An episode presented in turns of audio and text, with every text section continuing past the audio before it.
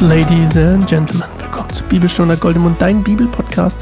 Ich bin Sascha und ich freue mich, dass du wieder mit dabei bist zu einer neuen Folge. Neuer Psalm, neues Glück, könnte man auch sagen.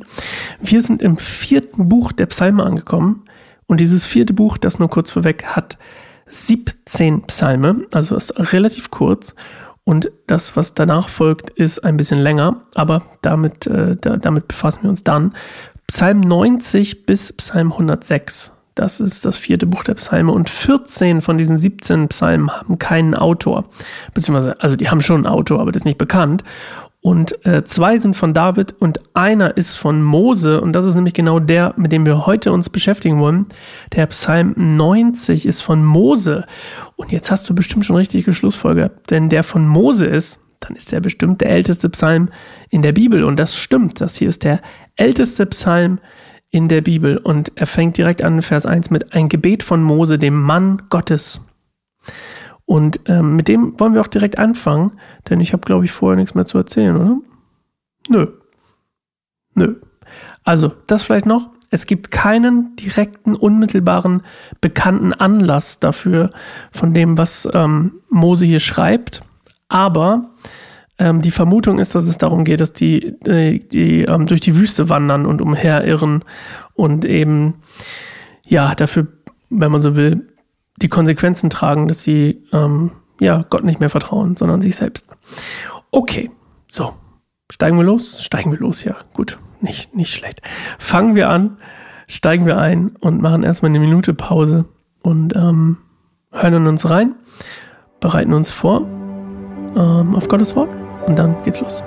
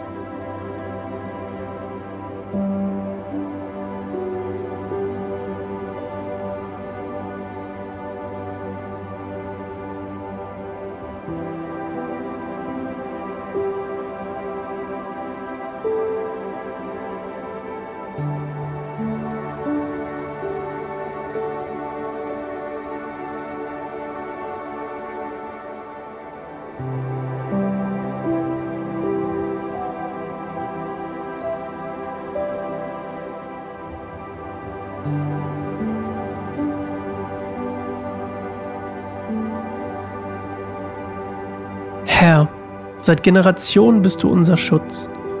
Noch bevor die Berge erschaffen wurden, bevor du die Erde und das Weltall schufst, warst du Gott. Du Gott bist ohne Anfang und ohne Ende. Du machst die Menschen wieder zu Staub, indem du sprichst, werdet Staub.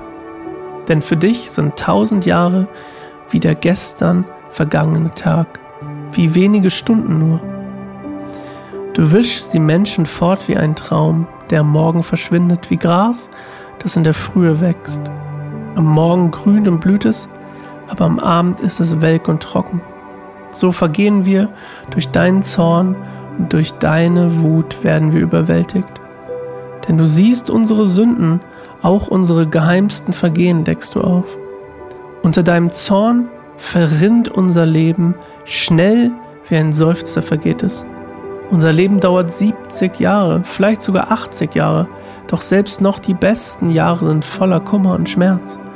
Wie schnell ziehen die Jahre vorüber und alles ist vorbei. Wer kann deinen gewaltigen Zorn begreifen? Wer fürchtet sich schon vor deiner Wut? Lehre uns unsere Zeit zu nutzen, damit wir weise werden. Herr, wende dich doch wieder uns zu. Warum zögerst du noch? Erbarme dich über die, die dir dienen. Überschütte uns schon am Morgen mit deiner Gnade, dann werden wir singen und fröhlich sein bis ans Ende unserer Tage. Schenke uns so viel Glück, wie du uns zuvor Elend geschickt hast. Gib uns jetzt genauso viele Jahre der Freude. Zeige uns, wie wunderbar du handelst und lass unsere Kinder deine Herrlichkeit sehen.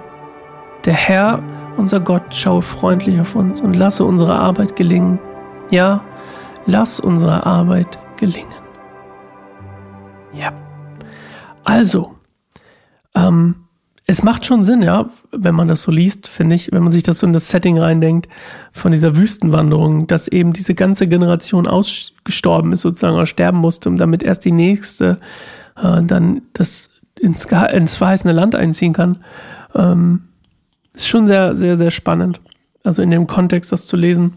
Und auch so, finde ich, ist es auch sehr schlüssig. Ähm, und es ist auch ziemlich offensichtlich, ähm, dass dass das Volk, das ist ja auch sicherlich so, wenn man durch die Wüste irrt, ähm, gerade durch eine sehr schwere Zeit geht, durch eine sehr schlimme Zeit und der Mose hier aber auch gar nicht sagt, Gott ist hier irgendwie im Unrecht oder so, sondern sein Zorn wird hier eigentlich beschrieben als etwas, was gerecht, gerechtfertigt ist, dafür nämlich, dass ähm, sie ja Gott nicht mehr so vertrauen, wie sie es mal getan haben, oder nicht, auch nicht mehr wertschätzen, so wie sie es mal getan haben und dass sie auch keine Angst vor zum Beispiel seiner Wut haben oder sich nicht mehr davor fürchten, also auch keine Erbfurcht mehr. Und ähm, dadurch, ne, du kennst die Geschichte wahrscheinlich, dann wandern sie 40 Jahre durch die Wüste, müssen dann, ähm, ja, diese Generation wird, stirbt dann auch in der Wüste. Gott versorgt sie aber trotzdem und dann ähm, die nächste Generation zieht dann eben ins verheißene Land ein.